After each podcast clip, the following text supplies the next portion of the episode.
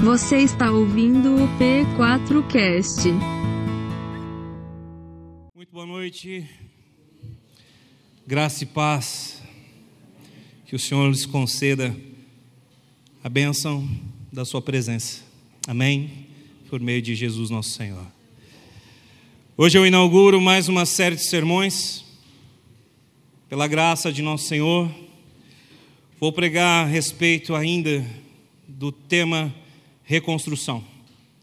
Nós temos vivido aquilo que eu tenho chamado o ano profético de reconstrução, 2023.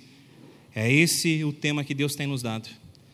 E nós vamos buscar, em nome de Jesus, reconstruir o nosso relacionamento com o Pai, com o Filho e com o Espírito Santo. Você crê nisso? Diga amém. Alguns podem dizer, pastor, mas o meu relacionamento com o Pai, o Filho e o Espírito Santo é bom. E eu lhe digo: bom é inimigo do ótimo. Se é bom, pode ficar ainda melhor. Você crê? Diga amém. Então nós podemos sim buscar coisas melhores e maiores para o nosso relacionamento com o nosso Aba, com o nosso Paizinho, com Jesus Cristo, nosso Senhor, e com o Espírito Santo, o nosso Consolador e Conselheiro. Você crê? Amém. Bendito seja Deus. A série de sermões que eu inicio hoje, elas são uma preparação para um tempo que nós vamos viver aqui, um tempo bastante especial. Nós estamos trazendo para a nossa igreja um ministério de cura interior, SOSO, salvos, curados e libertos. Esse ministério começou na igreja Betel, na Betel Church, igreja na Califórnia, nos Estados Unidos, pastoreada pelo Bill Johnson. E ele tem aqui no Brasil, a Betel Brasil, que tem capacitado e preparado líderes, ministros, pastores, para ajudar nos processos de cura do coração, da alma, dos sentimentos, do espírito. E eu vou dizer com muita alegria para vocês que eu estou glorificando a Deus pela oportunidade de trazer isso para a igreja porque eu confesso para os irmãos que há muitas dores que precisam ser tratadas. Essa semana eu atendi três casos de abuso sexual no meu gabinete, três casos de abuso sexual atendidos, tá? Não três casos de abuso sexual no meu gabinete. Deixa eu colocar as palavras de maneira correta. Com a internet a gente tem que tomar cuidado com o que fala, né? Uma vírgula mal posta pode trazer muito problema de interpretação. Enfim, pessoas que foram abusadas, sofreram, Atendi casos de pessoas totalmente presas nas correntes da pornografia, dos vícios e das compulsões. E parece que isso não tem fim. E de fato não tem enquanto o Senhor Jesus não vier. Porque somente Ele vai restaurar a ordem de todas as coisas. Mas também cremos no poder e autoridade do nome do Cristo para restaurar e fazer novas todas as coisas aqui na terra. Paulo nos escreve: Pois aquele que está em Cristo nova criatura é. As coisas velhas ficaram para trás e eis que tudo se fez novo. Então o poder do Cristo pode fazer isso. Amém? Mas eu não consigo mais trabalhar sozinho nessa área de cura da alma, da mente, do interior das pessoas. Eu sei que eu preciso que Deus levante ministros aqui, para que sejam canais de bênção na vida de pessoas que tanto necessitam. Nós já sabíamos antes da pandemia, aqueles que estudam as emoções, que nós chegaríamos um tempo neste mundo com tanta informação, com tanta coisa que acontece, com tanta violência, que mais da metade da população mundial teria algum tipo de transtorno mental. Esses são os dados pré-pandemia. Pelo menos 3,5 bilhões de pessoas adoeceriam nas suas emoções. Nós não temos ainda as informações sobre o pós-pandemia. Segundo a OMS, nós estamos muito perto de sair da pandemia. Então não podemos ainda literalmente chamar de pós-pandemia o tempo que nós vivemos. Mas podemos dizer que nós vivemos um momento pós-crises mais agudas da pandemia. Você entende isso? Diga amém. Então, as organizações de saúde ainda não sabem dizer o impacto total da pandemia, mas pode ter certeza, pela experiência que a gente tem de gabinete e de clínica, tem muita gente sofrendo nas suas emoções, na sua alma, no seu espírito. E Deus tem escolhido trazer cura sobre esse povo, porque Jesus está voltando. E ele vai alcançar um povo sarado, um povo curado, porque Ele vai trazer a salvação. Tudo começa na salvação, mas não termina na salvação. A salvação de Cristo é a porta de entrada para a nossa cura das emoções, do espírito. Deus não parou de fazer a sua obra. Então se prepare não apenas para ser curado nesses dias, mas também para ser um agente de cura na vida de alguém. Você crê? Diga amém.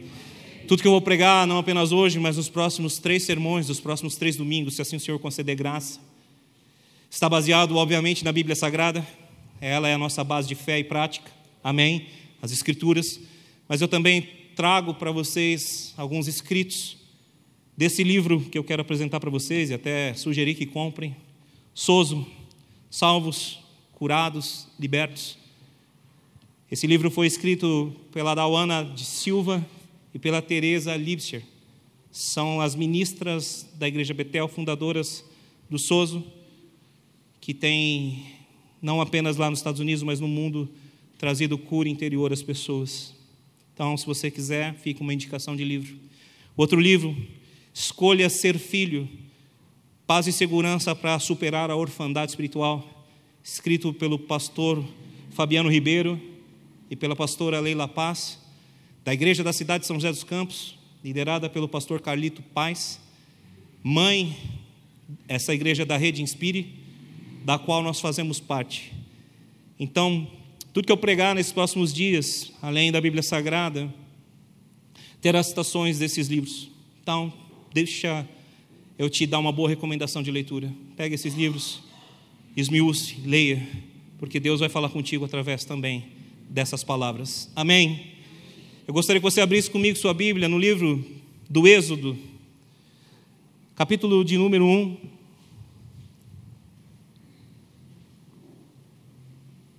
Leremos dos versos 8 ao 22.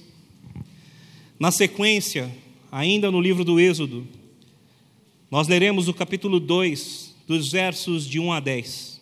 Amém? Com a sua Bíblia aberta. Eu te convido a fechar seus olhos, mesmo sentado, curvar sua fronte, em reverência ao nosso Deus e à Sua palavra que é santa. O Senhor é bom, o seu amor não tem fim, e como diz o sábio profeta Jeremias, as tuas misericórdias se renovam sobre nós a cada manhã, e elas são a causa de não sermos consumidos. Grande é a tua fidelidade, Pai.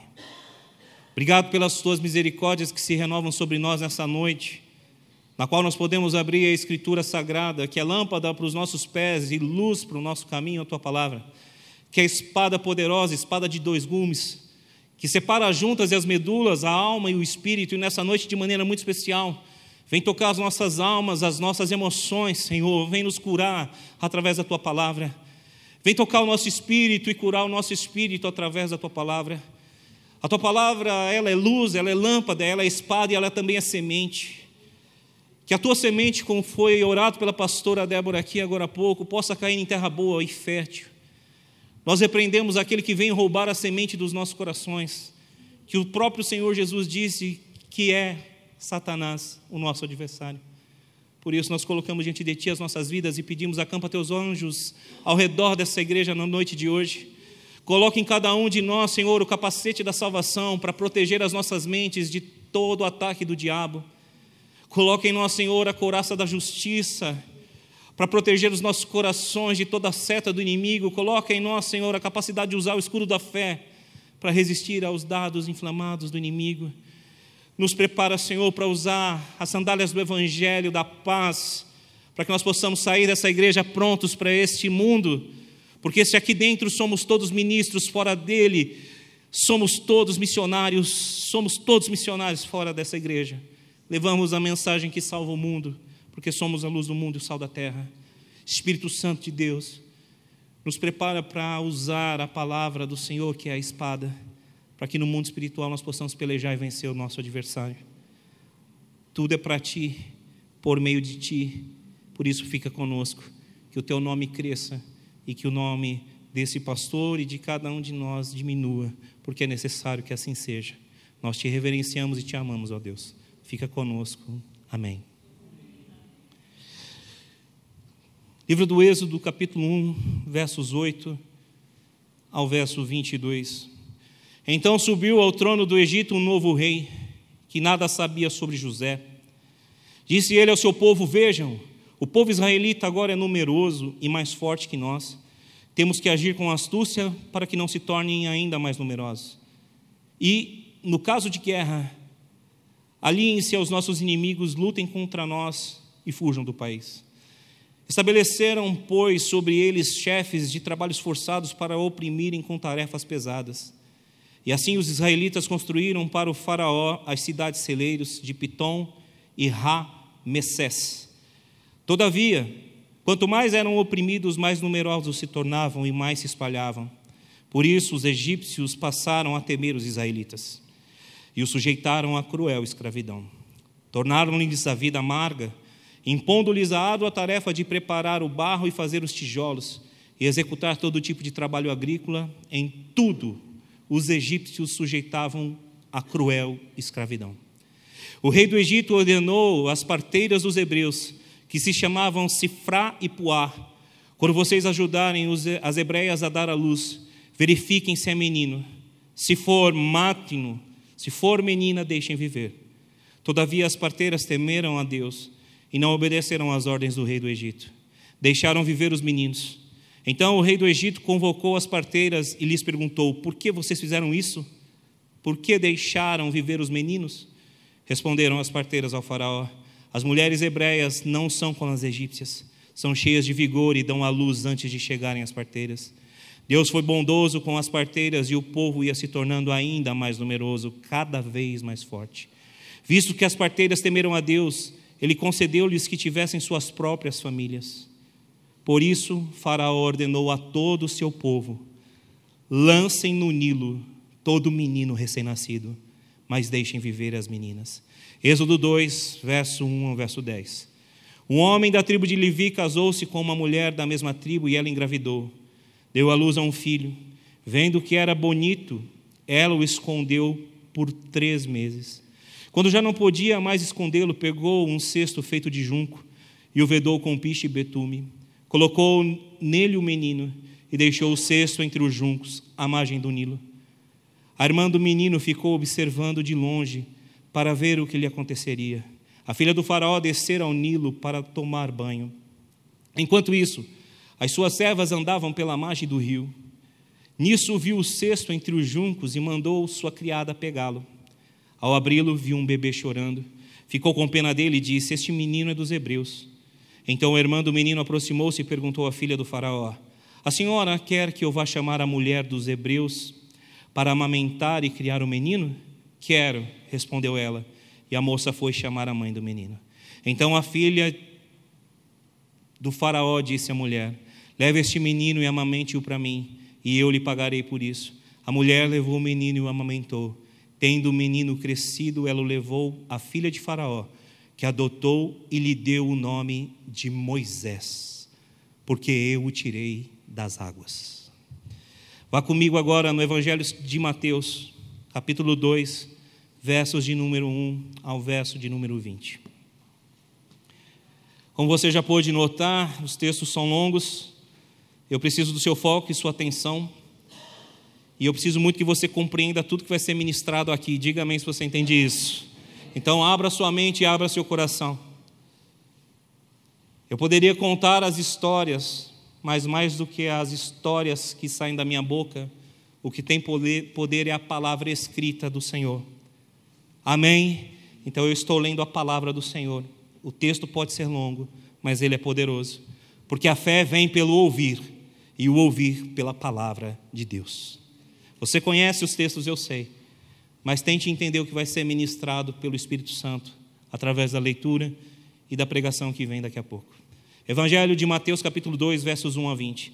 Depois que Jesus nasceu em Belém da Judéia, nos dias do rei Herodes, magos vindo do Oriente chegaram a Jerusalém e perguntaram: Onde está o recém-nascido, o rei dos judeus? Vimos a sua estrela no Oriente e viemos adorá-lo. Quando o rei Herodes ouviu isso, ficou perturbado e com ele toda Jerusalém. Tendo reunido todos os chefes dos sacerdotes e do povo e os mestres da lei, perguntou-lhes: Onde deveria nascer o Cristo? E eles responderam: Em Belém da Judéia, pois assim escreveu o profeta: Mas tu, Belém, da terra de Judá, De forma alguma és a menor entre as principais cidades de Judá, pois de ti virá o líder, que como pastor conduzirá Israel, o meu povo. Então Herodes chamou os magos secretamente e informou-se com eles a respeito do tempo exato em que a estrela tinha aparecido. Enviou-os a Belém e disse: Vão informar-se com exatidão sobre o menino. Logo que o encontrarem, avise-me, para que eu também vá lá adorá-lo. Depois de ouvirem o rei, eles seguiram o seu caminho. E a estrela que tinham visto no oriente foi adiante deles, até que finalmente parou sobre o lugar onde estava o menino. Quando tornaram a ver a estrela, encheram-se de júbilo. Ao entrarem na casa, viram o menino com Maria, sua mãe, e, prostrando-se, adoraram. Então abriram os seus tesouros e lhes deram presentes: ouro, incenso e mirra. E, tendo sido advertidos em sonho para não voltarem a Herodes, retornaram à sua terra por outro caminho. Depois de partirem, um anjo do Senhor apareceu a José em sonho e lhe disse: Levante-se, tome o menino e a sua mãe, e fuja para o Egito. Fique lá até que eu lhe diga, pois Herodes vai procurar o menino para matá-lo. Então se levantou, tomou o menino e sua mãe durante a noite e partiu para o Egito. Então ficou até a morte de Herodes. E assim cumpriu-se o que fora dito pelo Senhor e pelo profeta: Do Egito chamarei o meu filho. Quando Herodes percebeu que havia sido enganado pelos magos, ficou furioso e ordenou que matassem todos os meninos de dois anos para baixo em Belém e nas proximidades, de acordo com a informação que havia obtido dos magos. Então se cumpriu o que fora dito pelo profeta Jeremias. Ouviu-se uma voz em Ramá, choro e grande lamentação, e Raquel que chora por seus filhos e recusa ser consolada, porque já não existe. Já não existem. Depois que Herodes morreu, um anjo do Senhor apareceu em sonho a José no Egito e disse: Levante-se, tome o menino e sua mãe, e vá para a terra de Israel, pois estão mortos os que procuravam tirar a vida do menino. Até aqui. Primeiramente, muito obrigado pela sua atenção em ler e ouvir a palavra. Eu sei que os tempos que nós vivemos, infelizmente, tem havido um grande desprezo pela Escritura. Mas eu posso te dizer que você não perde nada em ouvir a palavra. Porque muito mais do que autoajuda, você precisa de ajuda do alto. E a ajuda do alto vem dele. Porque dele, por ele e para ele são todas as coisas. A partir daqui, abra bem o seu coração e a sua mente, por favor. Porque nós vamos aprofundar em dois aspectos do que significa ser cristão, do que significa ser íntegro, inteiro diante de Deus. Nós vamos avaliar as coisas tanto dentro de uma perspectiva humana, emocional, quanto dentro de uma perspectiva espiritual. Quando nós lemos os dois textos, eles apontam para a tentativa de dois homens, dois seres humanos, em manter-se no poder a todo custo. Você vê Faraó tentando a todo custo manter o seu poder e o seu governo sobre os israelitas chegando ao ponto de matar crianças inocentes para isso. O mal humano, ou como eu gosto de chamar, o mal moral humano, toma conta do indivíduo e, por simples ganância e poder, desejo de opressão, crianças inocentes pagam com a vida.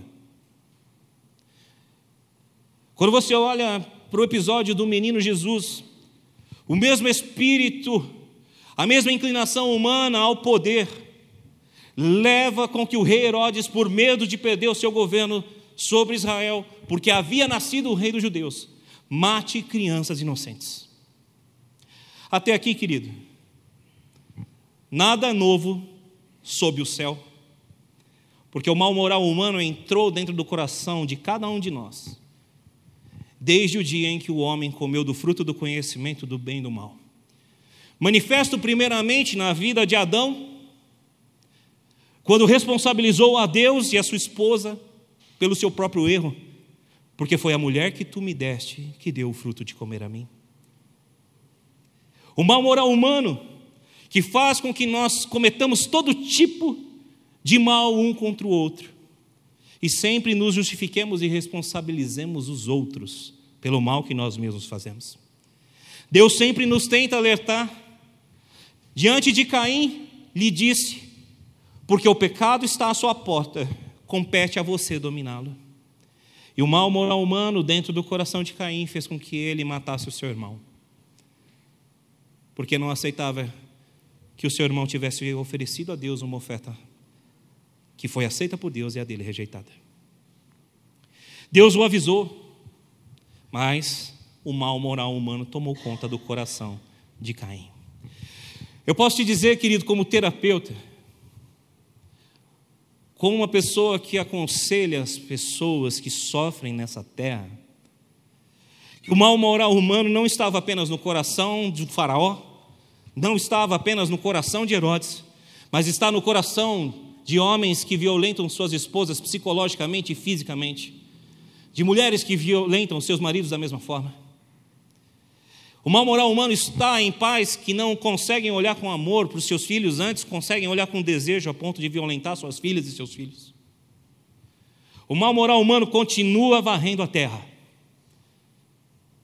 E se nós não nos arrependemos e mudarmos de vida, isso vai destruir a humanidade. Como fora antes do dilúvio, assim acontecerá novamente. Casaram, bebiam, comiam e o Senhor disse que assim será na sua vinda. E o dilúvio veio e os levou a todos. Assim será na vinda do Filho do Homem. É necessário que haja arrependimento do mal que nós causamos. Você entende isso? Diga amém. É necessário transformação. De novo, é fácil enxergarmos o mal que o ser humano faz um ao outro quando nós lemos esses textos. Mas na noite de hoje eu quero ir um pouco além, querido eu quero que você entenda uma coisa. Será que todo o mal humano, o mal moral do ser humano, acontece apenas por conta daquilo que as pessoas são capazes de fazer uma para outra? Ou será que talvez existam coisas que vão além daquilo que os nossos olhos podem enxergar no plano físico e natural? Se, como terapeuta, como conselheiro, eu posso enxergar o mal moral humano, como pastor, eu não posso deixar de enxergar o mal espiritual por trás de toda a maldade humana. Se você não crê que existe o mal, talvez você precise repensar a sua visão de mundo.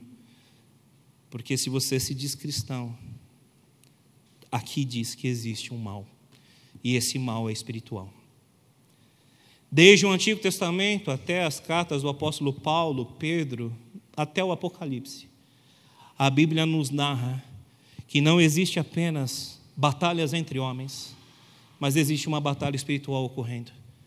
Fato é que Paulo, na sua epístola aos Efésios, capítulo 6, verso 10 em diante, vai dizer: Finalmente revistam-se do Senhor e do seu forte poder, para poderem resistir às astutas ciladas do diabo porque a nossa luta não é contra a carne ou sangue, mas contra os principados e potestades, contra os dominadores nas regiões celestiais. Há muitas coisas no mundo natural, há muito mal moral humano, mas há um tipo de mal que, se nós não aprendemos a nos posicionar contra, contra ele, vai nos levar a uma coisa chamada espírito de orfandade. O título do meu sermão, depois dessa introdução, eu chego reconhecendo e vencendo o espírito da orfandade. Até aqui você me acompanha? Eu quero ler as palavras de Doug Stringer, escritas nesse livro, Escolha Ser Filho, para que você comece a entender um pouco do que eu estou falando sobre a luta espiritual espiritual. Abre aspas. Satanás falhou em cumprir sua missão quando matou as crianças inocentes dos dias de Moisés e Jesus. Agora, ele tem como alvo essa nova geração. Ele quer detê-la desde cedo para que não cumpra o seu propósito. Quem era Moisés? O libertador prometido para a nação de Israel. Aquele bebezinho que foi colocado no Nilo e chegou às mãos da filha de Faraó, tinha sobre si Um plano e um propósito eterno da parte de Deus. Se você entende isso, diga amém. Tinha sobre a vida daquele menino. O plano de Deus, o projeto de Deus de libertar ao menos 3 milhões de pessoas do jugo e da escravidão de Faraó. Nós enxergamos o Faraó querendo matar os meninos por causa de poder. Mas no mundo espiritual, Satanás está tentando matar o libertador de Israel. No plano natural, nós vemos o rei Herodes querendo matar todos os meninos para não perder o seu trono para o rei dos judeus. Mas no plano espiritual, nós vemos o diabo, Satanás, tentando acabar com o plano de Deus, declarado no próprio evangelho de Gênesis 3,15. Quando o Senhor declara a sentença da serpente: Você vai rastejar e comer pó, mas da semente da mulher virá um que te pisará a cabeça e você ferirá o calcanhar. Desde os primórdios da história humana, Satanás já sabia que em algum momento da história o Messias viria, o rei dos judeus surgiria. E por saber do plano e do propósito de Deus, ele tenta o coração de Herodes a matar os meninos. Abra bem o seu ouvido e a sua mente para aquilo que eu vou dizer agora. Da mesma maneira que existem coisas naturais acontecendo na sua vida, existiam coisas naturais acontecendo na vida de Moisés e na vida de Jesus. Ganância humana, mal moral humano estavam presentes na vida desses dois grandes libertadores, Moisés e Jesus. ênfase óbvia que Jesus é o nosso Salvador. Amém? Mas a grande questão é que Deus tinha um propósito para a vida de Jesus, Deus tinha um propósito para a vida de Moisés, e Satanás, sabendo disso, tentou destruir o propósito de Deus. Bendito seja Deus, a nossa fortaleza e o nosso escudo, que tanto Moisés quanto Jesus cumpriram aquele que era o seu destino profético. Moisés libertou Israel da escravidão do Egito, e Jesus nos libertou da escravidão do pecado. Você crê nisso? Diga amém. O plano e o propósito de Deus foi cumprido, independente das ações de Satanás. Mas, como disse, as palavras que nós acabamos de ler, Satanás falhou sim em cumprir o seu plano de matar as crianças do Egito e matar o libertador de Israel. Satanás falhou sim em matar o nosso Senhor e Salvador ainda, bebê. Mas eu tenho que te dizer uma coisa: ele não desistiu de destruir sua vida. Ele não desistiu de destruir a minha vida. E por mais que você ache que tudo que está acontecendo na sua vida de difícil seja algo simplesmente natural, eu tenho que te dizer que o Deus que te formou, que o Deus que é teu Pai, que o Deus que te ama, tem um grande plano e um grande propósito para a tua vida, tem um grande plano e um grande propósito para a tua família, e muito mais do que as circunstâncias naturais dessa vida, que tentam te barrar, que tentam te impedir, que tentam me barrar e tentam me impedir, há um adversário que quer destruir todo o plano e o propósito de Deus para a sua vida. Por isso, abra o teu entendimento. Na terapia, nós dizemos que tudo que acontece conosco Acontece por conta dos cinco sentidos. Somos estimulados pelo aquilo que ouvimos, pelo aquilo que lemos, vemos. Somos estimulados pelo que tocamos ou pelo aquilo que nos toca. Mas eu tenho que te dizer com todo o meu coração: existem coisas acima dos cinco sentidos que a psicologia não pode resolver, que a psiquiatria não pode resolver, que a psicanálise não pode resolver, que a gestão das emoções não pode resolver. Há coisas acima dos cinco sentidos e elas estão no mundo espiritual. E você precisa se posicionar e eu preciso me posicionar como filho de Deus para viver todo o plano e o propósito que Deus tem para as nossas vidas. Diga amém, se você entende isso. Abra sua mente, abra seu coração, abra o seu espírito para discernir tudo aquilo que Deus quer falar contigo nessa noite. Amém. Deus é maior do que as nossas emoções e sentimentos. Deus é maior que Satanás. Maior é Deus que está em nós do que aquele que está nesse mundo. Você crê nisso? Diga amém. Depois de fazer toda essa introdução, eu chego ao primeiro tópico do meu sermão de hoje. E quando eu falo isso, geralmente dá um frio na espinha do Júlio lá em cima. Que ele fala: esse cara já falou pra caramba, e agora que ele vai dar o primeiro tópico? Amo você, Júlio. 22 páginas para pregar hoje. Ó, oh, boa notícia, cheguei na décima. Só que o primeiro tópico do sermão é o mais longo. Estou brincando com o Júlio para quebrar o clima tenso aqui. Deus tem um plano e um propósito para a tua vida, irmão. Deus quer fazer algo grandioso contigo. Não se engane achando que os problemas que acontecem no seu dia a dia são as únicas coisas que você tem que enfrentar. Tem coisas acima dos cinco sentidos que você precisa enfrentar. A boa notícia: o Espírito Santo habita a sua vida. A segunda boa notícia, o nome de Jesus continua tendo poder. E a terceira boa notícia, nosso general é vencedor invicto. E nós somos mais que vencedores por meio dele. Então não tema, porque o Senhor é contigo. Pastor, mas está difícil. Ainda que eu ande pelo vale da sombra e da morte, não temerei mal algum, pois o Senhor está comigo Deitar-me fazem pastos verdejantes, refrigera minha alma. Pastor, mas os meus inimigos se levantam, ele prepara uma mesa para mim diante dos meus inimigos. Deus é por nós. E se Ele é por nós, ninguém pode ser contra nós. Mas a luta está grande, pastor, Romanos 8, 28, porque todas as coisas cooperam para o bem daqueles que amam a Deus. O segredo desse verso não é que tudo coopera. O segredo do verso é daqueles que amam a Deus. Você ama a Deus? Então pode ficar tranquilo, que tudo vai cooperar para o teu bem. Ame a Deus, seja Deus verdadeiro e todo homem mentiroso.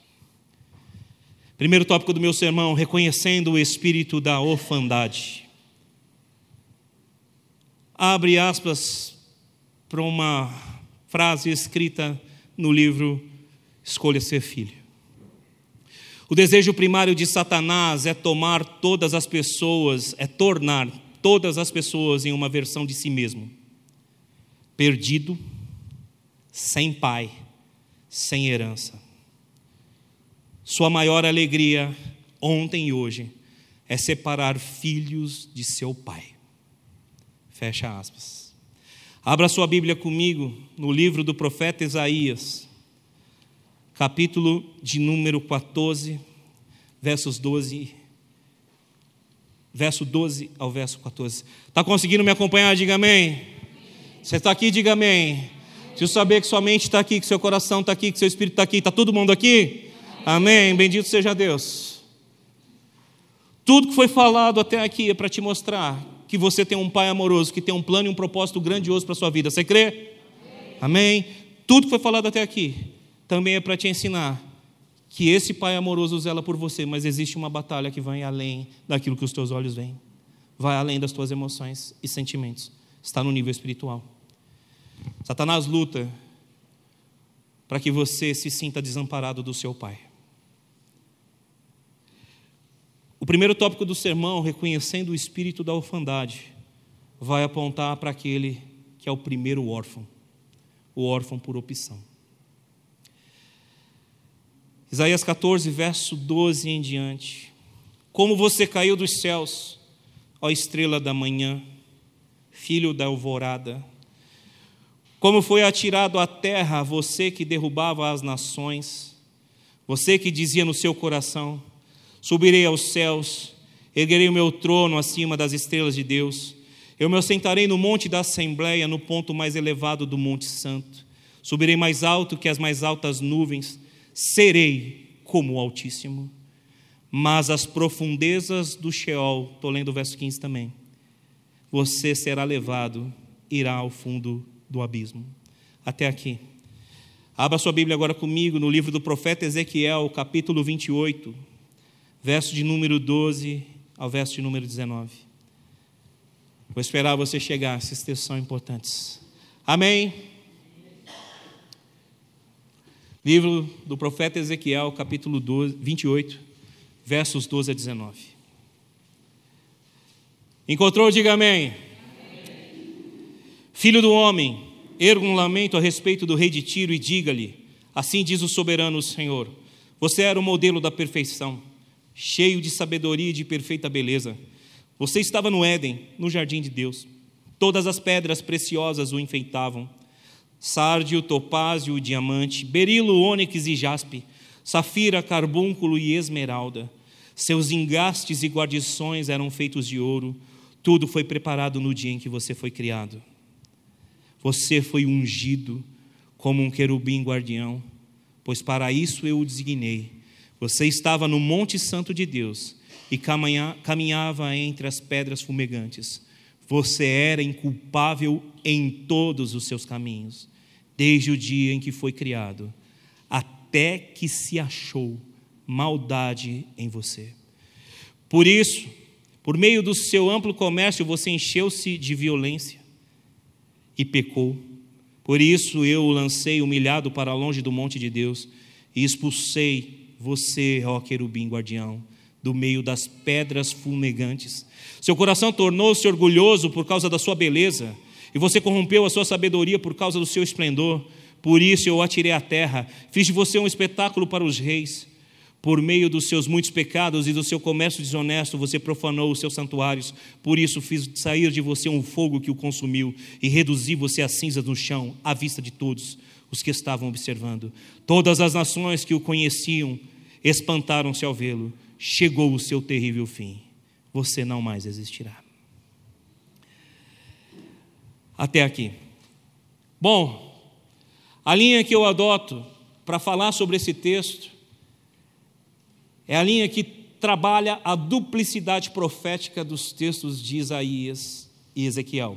O que significa isso, duplicidade profética? As duas palavras são profetizadas para dois reis humanos, o rei de Babilônia e o rei de Tiro. De repente, a profecia começa a tomar um outro caminho que começa a apontar para alguma coisa que vai além do natural, do humano. Quando nós estudamos a teologia e falamos sobre a duplicidade profética, nós entendemos que essas duas palavras proféticas apontam para um único ser: Satanás. E deixa eu abrir um parênteses aqui. Esse culto não é um culto de louvor a Satanás, amém? Amém? Esse culto é um culto de louvor a Deus. Amém? É um culto de adoração a Ele. O que nós falaremos muito, e já usei a palavra Satanás ou diabo várias vezes, não é para render a glória para ele, é apenas para deixar claro que tudo que tem operado dentro dos nossos corações não é apenas fruto da humanidade caída, das nossas emoções deturpadas, da nossa espiritualidade rasa, mas também é fruto da ação maligna. Amém? Não se engane, o mal continua operando na terra. Fecha o parênteses aqui. Dentro da perspectiva da duplicidade profética, como eu estava dizendo, esse anjo de Deus, esse querubim guardião, era belo, era formoso, era uma criatura maravilhosa, cheia de talento e poder. Só que o orgulho tomou conta dele. Nos versos de número 13 a 14 de Isaías 14, que você leu, diz assim: Você que dizia em seu coração: Subirei aos céus, erguerei o meu trono acima das estrelas de Deus, eu me assentarei no monte da Assembleia, no ponto mais elevado do Monte Santo, subirei mais alto que as altas nuvens, serei como Altíssimo. Mostra toda a soberba dele. O verso de número 13 aponta que ele queria ser maior que as estrelas. Estrelas, no contexto hebraico aqui, também no contexto grego do Novo Testamento, muitas vezes refere-se a anjos de Deus. Ele está dizendo: Eu quero ser maior que todos os outros anjos. Mas o seu contentamento não, não para aí. Ele diz: Eu serei como o Altíssimo. Satanás era um filho de Deus, o filho da luz, o filho da alvorada, criado por Deus como todos os anjos. Mas decidiu, por opção, tornar-se órfão dentro do templo de Deus. Isso é muito semelhante àquilo que nós conhecemos lá em capítulo 15 do Evangelho de Lucas, na história do filho pródigo.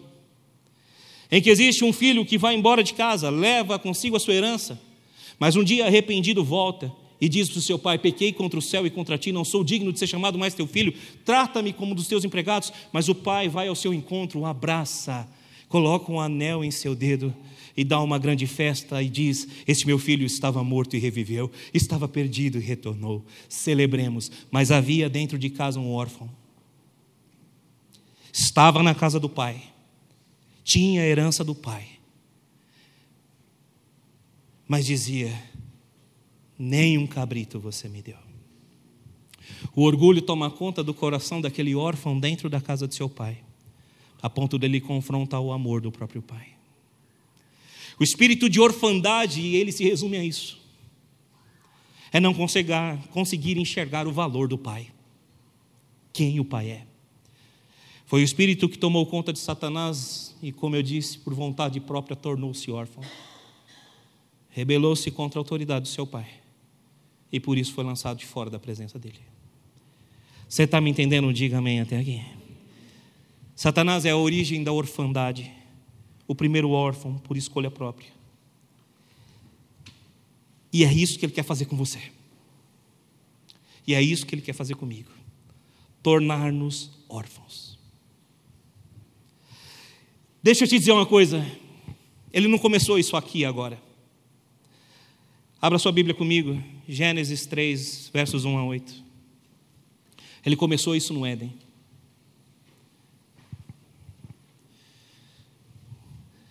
Enquanto você abre, deixa eu citar para você um texto. O próprio Senhor Jesus declara em Apocalipse capítulo 2, verso 9, que Satanás é o dragão e também o chama de a antiga serpente.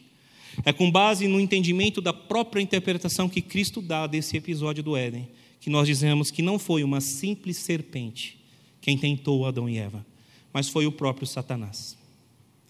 Amém? Não tente, de forma alguma, diminuir o que o próprio Senhor Jesus disse. Quem estava no Éden, tentando o homem e a mulher, era o próprio diabo, o adversário, Satanás capítulo 3 do livro do Gênesis, verso 1 a 8. Ora, a serpente era o mais astuto de todos os animais selvagens que o Senhor Deus tinha feito. E ela perguntou à mulher: Foi isso mesmo que Deus disse? Não comam de nenhum fruto das árvores do jardim? Respondeu a mulher à serpente: Podemos comer do fruto das árvores do jardim. Mas Deus disse: Não comam do fruto da árvore que está no meio do jardim, nem toquem nele, do contrário vocês morrerão. Disse a serpente à mulher: Certamente não morrerão. Deus sabe que no dia em que deles comerem, seus olhos serão abertos e vocês serão como Deus, serão conhecedores do bem e do mal.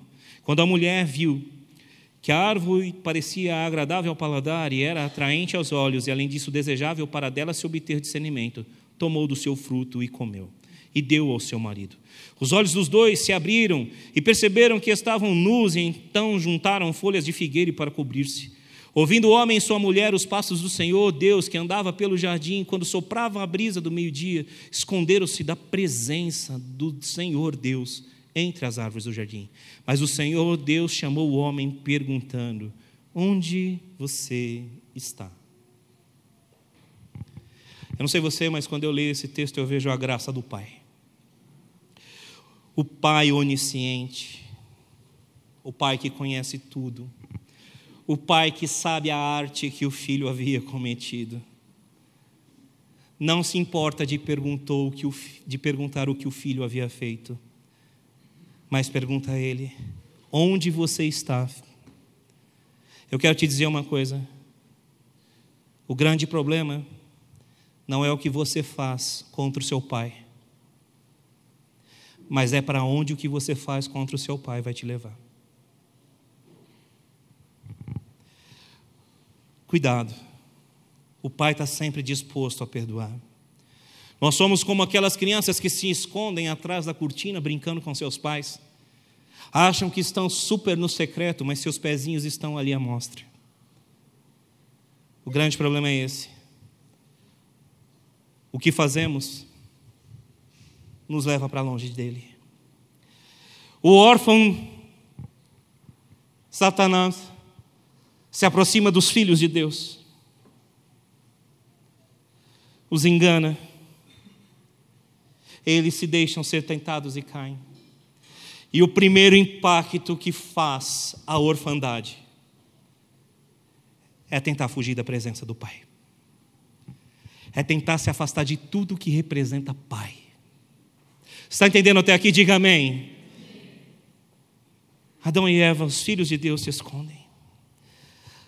Satanás, o dragão, aquele mesmo que influenciou Herodes, lembra? Aquele mesmo que influenciou o Faraó, já estava lutando antes mesmo de tentar impedir o plano e o propósito de Deus para Moisés, antes mesmo de tentar impedir o plano e o propósito de Deus para Jesus, tentando impedir o plano e o propósito de Deus para a humanidade. Porque o grande detalhe é esse: Deus é família. Ele é a perfeita união do Pai, do Filho e do Espírito Santo. Família não é projeto de Deus simplesmente, como muitos gostam de dizer, e isso é louvável. Muito mais do que família ser um projeto de Deus. Família é o que Deus é. O perfeito amor do Pai. A fidelidade e devoção e honra do seu filho. A doçura e a sensibilidade do Espírito Santo. Quando Satanás entra no Éden e o homem e a mulher pecam, eles não apenas pecaram, mas seu coração passou a ser cheio de um espírito de orfandade, que não consegue enxergar a doçura do Pai. O Pai está aqui dizendo para ele: o que, que foi que está acontecendo? Onde você está? Quem te disse que estava nu? O Pai está dando oportunidade para ele dizer: Pai, eu pequei. Pai, eu fui enganado, mas a soberba e o orgulho do órfão já estavam dentro dele. Porque se tem um sinal de orfandade dentro do coração de todas nós, de todos nós seres humanos, é o mesmo espírito de orfandade que estava no coração de Satanás. Esse orgulho, essa soberba de não admitir os próprios erros. De achar que sabemos mais que o Pai, ou de achar que estamos em pé de igualdade a Ele. A Bíblia tem um mandamento e disse que é o primeiro mandamento com promessa: honra o teu pai e a tua mãe. Eu não quero aprofundar nisso, mas a desonra começou no Éden e ela está no coração de todo aquele que tem vivido debaixo do espírito de orfandade. Cuidado, atenção, para que a antiga serpente, o dragão, não te afaste do teu pai. Amado irmão, Satanás não parou, hein? No Evangelho de Mateus, capítulo 4, você não precisa abrir, porque eu vou precisar começar a citar texto de cabeça. Dos versos 1 a 4. Jesus é levado ao deserto pelo Espírito Santo para ser tentado por Satanás. Você lembra disso? Mateus 4, 1 a 4. Quando Jesus está com fome, o diabo se levanta e diz para ele: Se tu és o filho de Deus, transforme as pedras em pães. Satanás não deixou e jamais deixará de colocar em xeque a paternidade de Deus sobre você, sobre mim. Se tu és o filho de Deus, por que está passando fome? Se tu és o filho de Deus, por que só você não consegue prosperar? Se tu és o filho de Deus, por que só a tua família não cresce? Se tu és o filho de Deus, se tu és o filho de Deus, se tu és o filho de Deus. Para que que vai na igreja? Para que que busca? Para que que ora? Para que que jejua? Tu não és filho de Deus? Por que está assim a tua vida? Se o espírito de orfandade tomar conta do teu coração, você não vai conseguir fazer o que Jesus fez. Jesus respondeu: Está escrito: Nem só de pão o homem viverá, mas de toda a palavra que vem da boca de Deus. E qual foi a palavra que veio da boca de Deus para Jesus?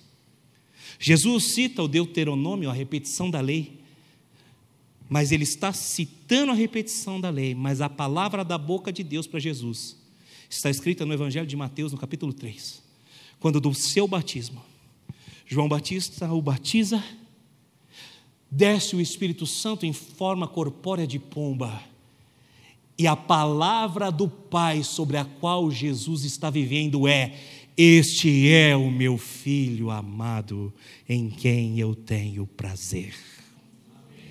Nem só de pão o homem vive, porque se você acha que eu sou ou deixo de ser filho de Deus pela minha fome, você está enganado, porque se o meu pai diz que eu sou filho, filho eu sou.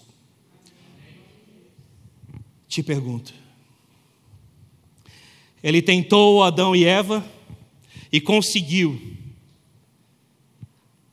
trabalhar para a destruição do plano e do propósito de Deus. Mas Deus já sabia de todas as coisas e proveu para si o cordeiro que tira o pecado do mundo. Só que ele não desistiu e tentou Jesus, ao ponto de tentar tirar de Cristo a paternidade de Deus e colocar no lugar dela a orfandade. Só que não conseguiu, porque é o Cordeiro de Deus que tira o pecado do mundo. Segundo Paulo nos escreve, se humilhou e tomou forma de homem, e foi obediente até a morte e morte de cruz. Por isso Deus lhe deu um nome que está acima de todo nome, ao qual todo joelho se dobrará e toda a língua confessará que Jesus Cristo é o Senhor, para a glória de Deus Pai. Adão não cumpriu o plano e o propósito. Adão falhou, mas Deus tinha um plano B. O seu unigênito viria à terra para cumprir o plano e o propósito eterno de Deus. A partir dele, tornar você e a mim imagem e semelhança do seu unigênito. Está entendendo o poder disso? Diga amém. Eu pergunto a você: se ele tentou Adão e Eva, se ele tentou o próprio Jesus, você acha que ele não vai tentar você e a mim? Para tentar destruir o espírito da paternidade que em nós habita, o Espírito Santo, e colocar em nós o espírito da orfandade? Para colocar dentro dos nossos corações dúvida quanto ao nosso Pai? Você acha mesmo que esse ser que é homicida desde o princípio, que é o pai da mentira, que quando quer se traveste de anjo de luz, você acha mesmo que ele está contente, que ele é feliz, por você ter sobre você uma promessa escrita e narrada em João 10,10. 10. Pois o ladrão veio então somente para matar, roubar e destruir mas eu vim para que tenham vida e a tenham em abundância. Todo filho tem abundância. Por isso que o ladrão está tentando matar a nossa paternidade, roubar de nós a nossa identidade, destruir a família. Porque família não é um projeto de Deus simplesmente, família é o que Deus é. Você está entendendo até aqui? Diga amém. Deus é a perfeita comunhão de família.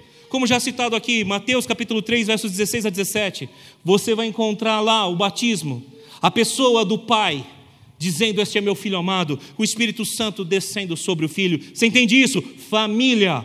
Lá em João capítulo 1, versos 1 a 3, você vai encontrar João dizendo assim: No princípio era um Verbo, e o Verbo era Deus, e o Verbo estava com Deus, e o Verbo se fez carne e no meio de nós habitou. Jesus é o Haja do Gênesis. No Gênesis capítulo 1 você vê a Trindade Santa, o Deus Pai criando, o haja de Deus Jesus existindo e o Espírito pairando sobre a face das águas. Você está entendendo? Diga amém. Família é o que o Deus é. E é por isso que ele tem tanta sede, o diabo, na nossa família. Porque se ele destrói a nossa família, se ele destrói a nossa percepção da paternidade de Deus, ele destrói o plano e o propósito de Deus. Você está entendendo? Diga amém, por favor. Eu sei que muitas vezes parece um pouco complexo o que eu estou pregando, mas você precisa abrir o coração e a mente para entender isso. Se você quer viver como um filho cheio de vida abundante, você precisa negar o espírito da orfandade na tua vida.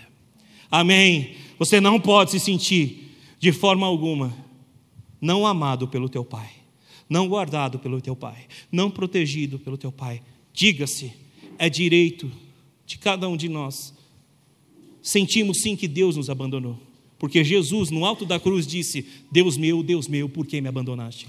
Em nenhum momento Jesus disse: Pai meu, Pai meu, por que me abandonaste? Sabe por que a diferença? Porque Deus é justo juiz. Isaías 53 vai nos dizer que os pecados que nós cometemos estavam sobre ele, que a Deus agradou moê-lo, porque ele foi movido por causa das nossas transgressões, por causa da nossa iniquidade. O castigo que nos traz paz estava sobre ele, e pela sua pisadura nós fomos sarados. O Deus justo permitiu o filho sofrer até a morte de cruz. O justo juiz do universo permitiu com que aquilo acontecesse. E o filho encarnado sentiu-se abandonado por Deus. Está entendendo? Diga amém. Sim, o Deus justo muitas vezes permite com que nós vivamos uma lei que ele mesmo declarou na sua palavra. Tudo aquilo que o homem planta, o homem colhe. O nome disso é lei da semeadura. Só que o Deus justo também é pai. E o pai não abandona filho. Jesus sentiu-se abandonado porque a justiça de Deus estava sobre ele. Mas quando ele dá o seu último brado na cruz, ele diz: Pai, nas tuas mãos eu entrego o meu espírito. Porque por mais que Jesus se sentiu abandonado pelo Deus Todo-Poderoso, o espírito de orfandade nunca tomou conta dele, porque ele sabia que ele tinha um pai em quem podia confiar e entregar o seu espírito. Você está entendendo a grandiosidade disso? Diga amém. O pai não abandonou você. O pai te ama. Gênesis capítulo 1, 26, verso 26 a 27. Homem e mulher os criou a sua imagem e semelhança os criou. Verso 28 vai dizer: Sejam férteis, multipliquem-se, encham a terra. Deus não apenas coloca a imagem e semelhança dele, da Trindade Santa, do Pai, do Filho e do Espírito no homem, mas dá ao homem agora a oportunidade de multiplicar na humanidade a sua própria imagem e a sua própria semelhança. Você está entendendo o poder disso? Amém. E tudo isso se deu através do quê? Adão, Eva, seus filhos, família. Porque Deus não criou Adão e Eva, porque Deus precisava criar uma família. Deus criou Adão e Eva para fazerem parte da família que existe desde a eternidade passada. Deus criou o teu espírito para fazer parte da família dele. Você está entendendo? Diga amém. Glória a Deus. Eu quero ler para você mais algumas palavras extraídas do livro Soso, Salvos, Curados e Libertos, para deixar bem enfatizada essa verdade de família. Está me acompanhando até aqui? Abre aspas para os escritos do livro Soso. A primeira instituição que Deus criou foi a família. Essa unidade representa a função de cada membro da Trindade. Deus Pai, Jesus e o Espírito Santo. Preste atenção nisso agora. Quando os membros da família deixam de cumprir os seus papéis, a dor e confusão resultantes podem facilmente transferir para a nossa compreensão de Deus, de Jesus e do Espírito Santo. Quando os membros da família não atendem às necessidades de seus filhos, cônjuges ou amigos e irmãos, as mentiras se desenvolvem. Essas mentiras podem dificultar o contato dos indivíduos com outras pessoas, com eles mesmos e com Deus. Fecha aspas. Eliezer, vem ministrar comigo, por favor.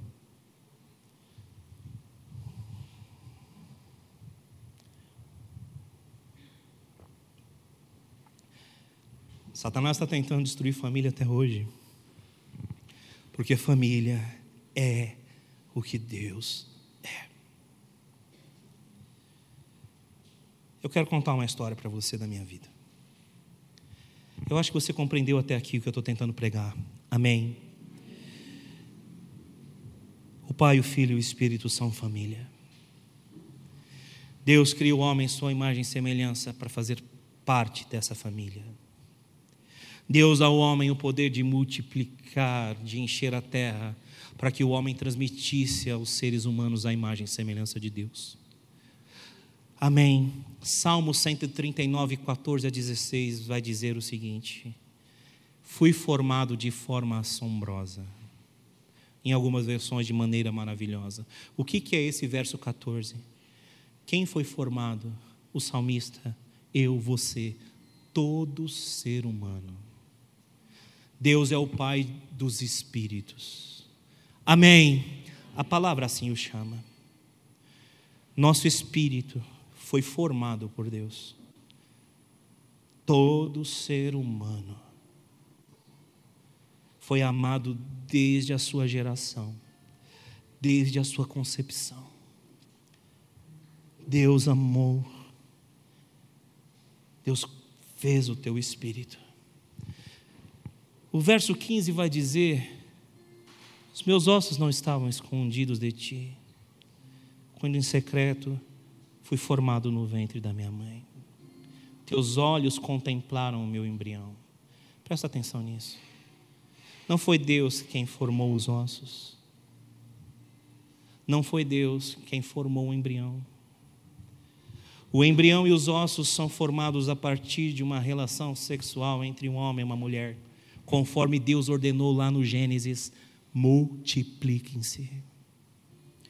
Deus é tão bondoso conosco que Ele nos permitiu gerar vida.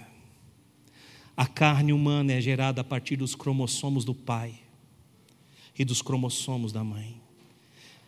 Aquilo que Deus fez com o pó da terra, formando aquele boneco, e nele soprou seu espírito de vida. Aquilo que Deus fez a partir da costela do homem, formando a mulher, e nela colocando a sua vida Deus transferiu isso ao homem. A partir de agora vocês vão formar a carne, mas a vida quem faz é Deus. O sopro, o ruar, o pneuma, o espírito quem põe é Ele. Por isso, abra teu entendimento de uma vez por todas. A criança nasceu sem o bracinho. Ah, Deus quis assim, porque Deus dá crianças especiais para pessoas especiais. A criança nasceu com síndrome de Down. Ah, Deus quis assim, porque Deus dá filhos especiais para pessoas especiais. A criança nasceu sem as duas perninhas e os dois bracinhos. Ah, Deus quis assim. Não. Infelizmente, a nossa genética caída, desde o Éden, imperfeita que é, reproduz seres humanos com doenças. Desde doenças mentais, psicológicas, até o mal de Alzheimer, neurodegenerativo que é, não foi e não é vontade de Deus. Isso é o sexo entre o homem e a mulher que produz. Cromossomos caídos, porque a natureza que está em nós geme, esperando a volta do Senhor Jesus. Tudo que há de perfeito em uma criança com síndrome de Down, tudo que há de perfeito em uma criança autista, tudo que há de perfeito em uma criança que não tem as pernas, não tem os braços, é a pureza do amor que há dentro dos coraçõezinhos delas. E sabe quem colocou isso? Deus, porque Deus formou o espírito de cada um deles. Todas as crianças que habitam essa terra, Todos os seres humanos que habitam essa terra são amados pelo Pai dos Espíritos. Você está entendendo? Diga amém. Então, não só as crianças são especiais, e nem só os pais são especiais. Aos olhos de Deus, todos nós somos especiais. Somos amados, desejados, perfeitos em nosso ser. Por isso eu te faço um convite. Não fique com dó de uma criança que tem um problema mental ou físico. Não fique com dó de, uma, de um pai ou de uma mãe que tem lutas com essas crianças. Tenha compaixão e os ajude a vencer. Mas pode olhar para cada uma dessas pessoas com o mesmo olhar que você gostaria de ser olhado o olhar de uma pessoa amada e perfeita, porque dentro dela é isso que ela é. Deus não vê como vê o ser humano. E ele disse isso a Samuel: Deus vê o coração. O sábio Salomão escreveu em Eclesiastes: porque Deus criou o homem com anseio pela eternidade. E mesmo assim o homem não consegue compreender todas as coisas que Deus fez. Todo ser humano em espírito foi criado por Deus. E todos anseiam pela eternidade. Todos esperam um reencontro. Sabe com quem? Porque Deus amou o mundo de tal maneira que deu o seu unigênito, o seu único filho, para que todo aquele que nele crê não pereça, mas tenha vida eterna. Todo espírito humano espera ansiosamente o encontro com seu Pai, o Pai dos espíritos. E é exatamente por isso que a grande luta do diabo é destruir a nossa filiação. Eu disse que ia contar a minha história para você. Sendo repetitivo, que às vezes eu conto minha história bastante. Meu pai foi embora aos seis anos de idade. Eu tinha seis anos, a minha irmã do meio tinha três. Minha outra irmã era recém-nascida. Quando meu pai foi embora, ele deixou uma família destruída, uma família esfacelada, sem amor de pai, sem proteção de pai, sem provisão de pai. Eu sou da época em que telefone valia muito dinheiro. Você também, né, Marcão? A gente tá velho, né? Telefone valia muito dinheiro. Ninguém tinha telefone, a não ser que tivesse uma condição econômica financeira muito boa. Quando das raras vezes que o meu pai ligava, de Goiânia para cá, depois de cinco, seis meses sem falar conosco, sem nos ver, e fazia isso porque a minha avó obrigava ele a fazer, porque a minha tia obrigava ele a fazer. A vizinha batia lá na porta de casa e dizia: O teu pai vai ligar daqui dez minutos. Nosso coração acendia. É o pai porque por mais que estivesse longe, ainda era o meu genitor. Ainda havia amor dentro do meu coração.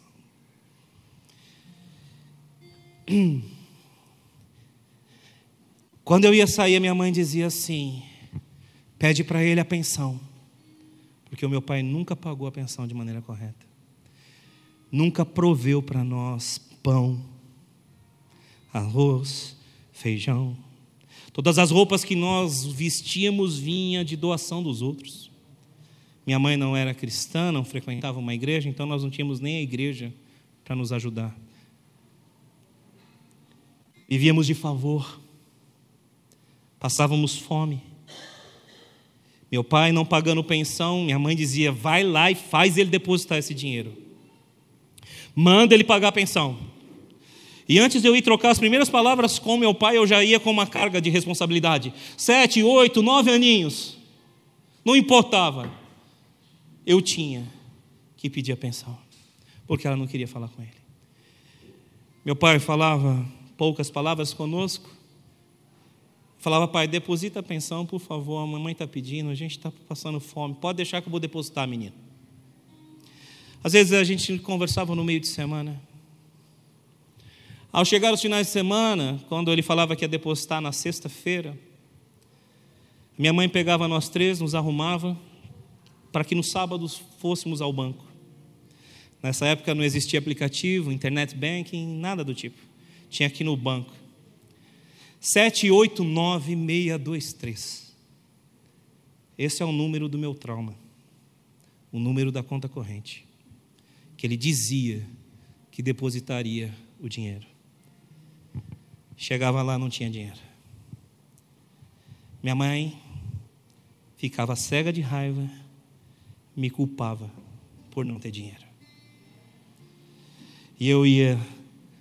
Bom, você não deve conhecer bem São Paulo, mas enfim, eu ia de um lugar chamado Itaim Bibi até a Vila Olímpia, de uma rua chamada Joaquim Floriano, até a rua Quatá, na casa da minha bisavó ouvindo que meu pai não me amava, que ele não cuidava de casa, que ele não dava dinheiro, que ele não provia na minha vida.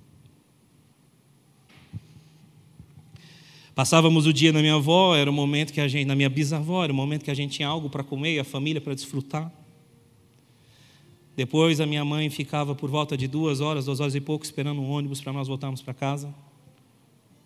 E assim era a nossa infância.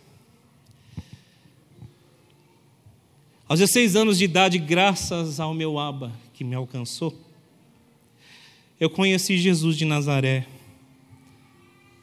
Que me libertou da escravidão do pecado, que me salvou, me curou. Eu conheci o Senhor Jesus.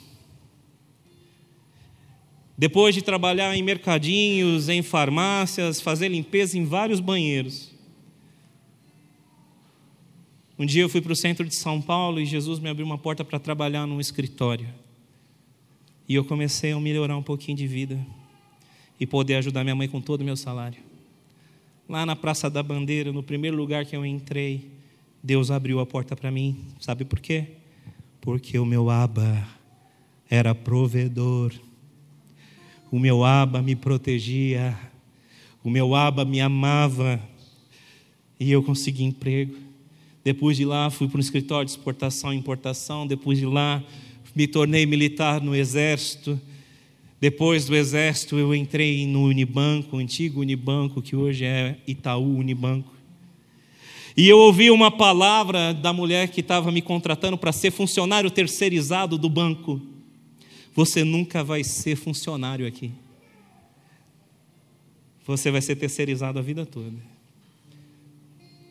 Mas o meu aba, através do seu espírito que habitava em mim, disse: toda mentira do inimigo não vai servir contra você, porque nenhuma arma forjada prosperará contra você. Trabalhe, faça a tua parte, porque agindo eu, ninguém impede. Em oito meses eu era funcionário do Unibanco. Fiz faculdade de economia porque o meu pai abriu a porta para mim. Me formei com louvor. Cresci no banco. Até o dia que o Aba disse assim: já aprendeu que eu cuido de você? Já aprendeu que depender de mim é bom? Já aprendi, Aba, e eu nunca mais vou depender de ninguém. Nunca mais eu vou viver aquela escravidão que o meu pai fez eu viver. E o Aba disse: Você não está entendendo. Hoje eu peço teu Isaac. Entrega teu diploma para mim. Quatro anos de faculdade de economia você fez porque eu te dei. O emprego no banco de 11 anos você tem porque eu te dei. Você confia no diploma? Você confia no banco? Ou você confia em mim? E o Abba me pediu tudo. E isso faz 13 anos. E ele falou: agora você vai depender de mim porque eu te restaurei para ser pastor de multidões, para ser pastor de pessoas caídas, como você foi, para ser pastor de órfãos, como você foi. Eu te levanto por profeta. Foi difícil, né, amor? Aprender a depender de Deus é difícil, e a primeira coisa que eu fiz quando eu saí do banco foi montar um negócio com o meu dinheiro. Falei, ah, não vou depender de igreja. De Deus eu até dependo, mas de igreja não. Mal sabia eu que eu não ia depender de igreja, mas eu ia depender dele. Montei negócio, o negócio quebrou. Eu queria um emprego e Deus não abriu porta, porque Ele falou: é na igreja. Integral na igreja. A história seria muito linda até aqui, né? Porque eu tive que aprender a depender de Deus. Mas Satanás ele não desiste de trabalhar a orfandade em nós. Nesses anos todos, como pastor dessa igreja, eu passei muita luta financeira aqui e passo ainda. E mês após mês, muitas vezes a gente fica, Deus, e agora? Mas até os dias de hoje eu me pego fazendo uma coisa. Eu tenho fé que Ele vai prover, mas de repente eu estou fazendo na força do meu braço. Sabe por quê? Porque a orfandade me ensinou uma lição. Lá no banco, quando meu pai não depositava dinheiro para mim, para minhas irmãs e para minha mãe, o pai disse que ia prover, mas trabalha e rala, porque se ele não prover, você está garantido. O espírito de órfão fez com que eu projetasse nele o meu pai. Sabe o que tem acontecido com muitos de nós? As frustrações que nós temos com o nosso pai terreno, As dores que nós temos com o nosso pai terreno, nós temos projetado em Deus. Dizemos que cremos que Ele é provedor, mas de repente estamos mudando o nosso jeito. Dizemos que cremos que o Espírito Santo é o consolador, mas de repente a gente está no bar buscando conselho na boca de alguém. Ou a gente está na roda dos amigos buscando conselho de alguém. E diga-se de passagem, no bar é problemático, tá? Na biqueira é problemático, mas sempre é importante buscar o conselho. A Bíblia diz, na multidão dos conselhos da sabedoria. Você crê, diga amém. Mas muitas vezes nós preferimos os conselhos do pastor, carne, osso e sangue, aos conselhos do Espírito Santo. E sabe por que muitas vezes isso acontece? Não por problemas com o pai, mas por problemas com a mãe. Porque a mãe, ela consola. A mãe aconselha o filho. E o Espírito Santo muitas vezes é essa força da mãe, essa força feminina, que consola o filho, que aconselha o filho. Quando a gente rala o joelho, a gente quer correr para o braço da mãe. E quando a gente tem medo de alguém, a gente quer correr para o braço do pai. É assim ou não é? Quando dói é a mãe. Quando tem medo é o pai.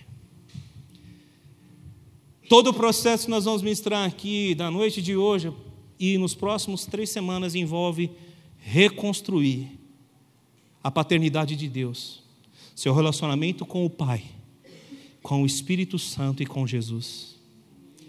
Todas as frustrações que nós temos com amigos, com irmãos, muitas vezes estamos projetando em Jesus, porque Jesus é o quê? Eu estarei com vocês até a consumação, é o companheiro. O que Jesus é? O nosso irmão mais velho. Daqui a pouco a gente vai falar sobre isso. Então eu espero que você esteja entendendo que reconhecer o espírito da orfandade é reconhecer o quanto Satanás tem tentado destruir as nossas famílias. Porque se ele destrói o meu relacionamento com meu pai terreno, ele vai projetar isso em Deus. Eu projetarei isso em Deus. Se ele destrói meu relacionamento com a minha mãe, eu projeto isso em Deus, na pessoa do Espírito Santo. Se ele destrói meu relacionamento com meus irmãos, com os meus amigos de confiança, isso tudo é projetado em Jesus Cristo. Pastor, mas eu não acredito muito nisso que você está falando. Tudo bem, sem problemas. Deixa eu te dar um dado. Tem ateus que frequentam essa igreja. Tem espíritas que frequentam essa igreja. Umbandistas que frequentam essa igreja. Homossexuais que frequentam essa igreja. E todos eles frequentam essa igreja porque eles desejam uma cura, uma restauração para suas vidas. E eu não estou dizendo cura da homossexualidade. Eu não estou dizendo restauração das suas vidas, no seu caráter. Eu estou dizendo que todos nós que estamos dentro de uma igreja buscamos uma única restauração: o nosso relacionamento com o Abba, o nosso relacionamento com o Papai. E é isso que o diabo tem tentado destruir em nós. As nossas dores, nossos vícios, todos eles, todos os pecados que cometemos Deus tem poder para perdoar, você crê nisso? Diga amém. Mas nós precisamos nos reconciliar ainda mais profundamente com o nosso papai, com o Espírito Santo e com Jesus. E se ainda isso não é o suficiente para você, eu vou te dizer a parte clínica disso tudo. Quando nós vamos fazer alguns cursos na área clínica das emoções, é praxe que alguns voluntários passem por alguma sessão terapêutica enquanto os alunos estão assistindo. Isso tudo é feito em sigilo absoluto. Mas eu posso te garantir que 90% dos traumas dentro da clínica dizem respeito a pai, a mãe, a irmãos, a tios, a pessoas da família. Então, tanto o ateu quanto espírita, quanto umbandista, quanto você cristão, eu, tanto heterossexual, quanto homossexual, tanto aquele que é fiel à sua esposa, ao seu marido, quanto os adúlteros, precisam urgentemente reconciliar-se e perdoar os seus pais. Na igreja falamos muito sobre perdão, mas nós não somos os detentores do perdão. Em todo processo terapêutico, existem as terapias do perdão. Porque a falta de perdão tem destruído vidas. A falta de perdão tem destruído pessoas. Natal após Natal, brigas acontecem por conta de família. Ano após ano, não falamos com os nossos pais por conta desse espírito de orfandade. É verdade ou é mentira o que eu estou dizendo aqui? Será que é verdade? Se é verdade, deixa eu te dizer uma coisa. O Espírito de Deus está aqui para curar você, para curar em mim. Se você já entendeu como reconhecer o espírito da orfandade, o segundo tópico do sermão, que é o mais curto, e eu estou encerrando, é como vencer o espírito da orfandade. Como podemos vencer o espírito de orfandade? Só tem um jeito: assumindo de fato e de verdade a tua filiação em Deus, por meio de Jesus Cristo, nosso Senhor. Abra sua Bíblia comigo agora em Romanos 8, 29.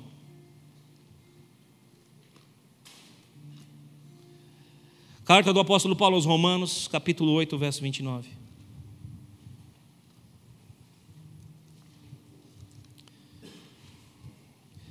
Está entendendo o que eu estou ministrando? Diga amém. Tudo isso que eu estou ministrando é uma tendência. Talvez você não tenha nenhum problema com o Pai, com o Filho e o Espírito Santo, mas teve problema com a sua mãe, com seu pai, com seus irmãos. Talvez você não tenha. Eu também achava que eu não tinha até eu descobri que uma das dificuldades de fé que eu tinha com o meu pai era porque o meu pai terreno não proveu na minha vida. Não se deixe enganar, viu? O diabo continua sendo astuto. E uma das coisas que ele mais faz é mentir. Talvez ele está trazendo uma mentira aí no seu coração, dizendo que o pastor está pregando não tem nada a ver. Eu não posso quebrar as mentiras do diabo, mas o Espírito Santo pode. E eu rogo a Ele que toque o teu coração na noite de hoje. Porque se você depender de uma verdade para ser liberto, é o Espírito Santo que vai te revelar. Ele vai revelar. Porque Jesus vai te curar, te libertar. Porque a paternidade vai ser restaurada. Romanos capítulo 8, verso de número 29. Pois aqueles que de antemão conheceu também os predestinou para serem conformes à imagem do seu filho a fim de que ele seja o primogênito entre muitos irmãos. Amém? Aquele que de antemão conheceu, como de antemão conheceu? Porque ele formou o teu espírito, irmão. Antes de você ser, você já era. Antes de você ser filho do seu João e da dona Maria, você já era filho de Deus. Antes de você ter uma vida nessa terra, você já tinha uma vida dentro de Deus, uma eternidade. Você está entendendo? Diga amém. Antes de você ser algo aqui, você já era lá. E tudo que você é lá será manifesto aqui. Toda a glória que você tem nele será manifesta na terra, porque está escrito na terra como é no céu. Para você vencer o espírito da orfandade, você precisa ser como Jesus. Você está entendendo? Os que de antemão conheceu em espírito, ele predestinou a serem como? Conforme a imagem do pai terreno? Conforme a imagem da mãe terrena? Não. Conforme a imagem do seu filho Jesus, a fim de que ele, Jesus, seja o primeiro entre muitos irmãos. Jesus é o nosso irmão mais velho, é aquele que nos dá o exemplo de como amar o Pai de como viver para a glória do Pai. Jesus dizia assim: Eu só faço o que eu vejo meu Pai fazer, eu só digo o que eu ouço meu Pai dizer. E sabe o que ele fez? Para acabar de vez com toda e qualquer dúvida sobre quem Deus é, Jesus nos ensinou uma oração e na oração ele não disse assim: quando vocês quiserem falar com Deus, vocês devem orar, e vé que está nos céus. Quando vocês quiserem falar com Deus, vocês não devem orar, Senhor que está nos céus. Quando vocês quiserem falar com o seu Pai que está em secreto, vocês entrem no seu quarto, fechem a porta e digam: Pai nosso que estás nos céus. Deus tem o desejo ardente no seu coração de que você diga: Pai. Esse é o nome de Deus para você. não é Yahvé, não é eu sou, não é YHWH, as quatro letras que formam o nome de Deus no hebraico. Não, é Pai, porque Jesus disse para todos nós: o Pai não é só meu, o Pai é nosso. E quando o Pai é nosso, o que o Pai tem também é nosso. E o Pai tem pão, por isso o pão nosso de cada dia nos dá hoje. E se o Pai é nosso e Ele é provedor, Ele também é perdoador. Perdoa as minhas dívidas, Pai, assim como eu tenho perdoado aqueles que me devem. Quer ter a paternidade restaurada e o espírito de orfandade arrancado de dentro de você? Lembra que você tem um Pai. Lembra que Ele tem pão para prover para você. E lembra de que Ele te perdoou. E na noite de hoje te convida a andar pelo caminho do perdão, para perdoar o seu pai terreno, sua mãe terrena, seus irmãos, amigos, tios, avós. Deus começa na noite de hoje um movimento de cura interior aqui dentro, de restauração de almas de pessoas aqui. Que você deseja ardentemente participar disso. Eu finalizo minha pregação com o texto de Paulo aos Romanos, mesmo capítulo 8, versos 14 a 17. Porque todos que são guiados pelo Espírito de Deus são o que? Filhos de Deus. Pois vocês não receberam o Espírito que os escravize para novamente temerem, mas receberam o Espírito que os adota como filhos, por meio do qual clamamos: Abba, Pai. O próprio Espírito testifica ao nosso espírito que somos filhos de Deus. Se somos filhos, somos herdeiros de Deus e co-herdeiros com Cristo se de fato participarmos dos seus sofrimentos, para que venhamos a participar da sua glória. O Espírito adota. Aba é o balbuciar da palavra pai. Quando a criança começa a dizer pai, ela começa a, a, pá, pá, pai. Deus te vê como uma criança adotada, amada, sem nenhum espírito de orfandade dentro de você. E Ele te convida na noite de hoje. Me chame de Aba. Me chame de papai. E se as palavras estiverem difíceis de sair, você pode dizer só pá, pá, pá. Porque vai chegar o tempo em que, com a mesma confiança do Filho de Deus, você vai dizer: Pai, eu tenho um Pai. Um Pai que me ama, que conhece o meu nome um pai que traçou um plano e um propósito para mim. Vença o espírito da orfandade, vivendo como primogênito dentre muitos irmãos. Quando o diabo vir te tentar, pode dizer para ele: Eu vivo da palavra que vem da boca do meu pai. E a palavra que veio da boca do meu pai para mim é: Eu terei vida abundante que o Abba te conceda a graça, amor e misericórdia. Que todo espírito de orfandade caia e que na noite de hoje você possa começar a abrir o seu coração para uma revolução no teu espírito,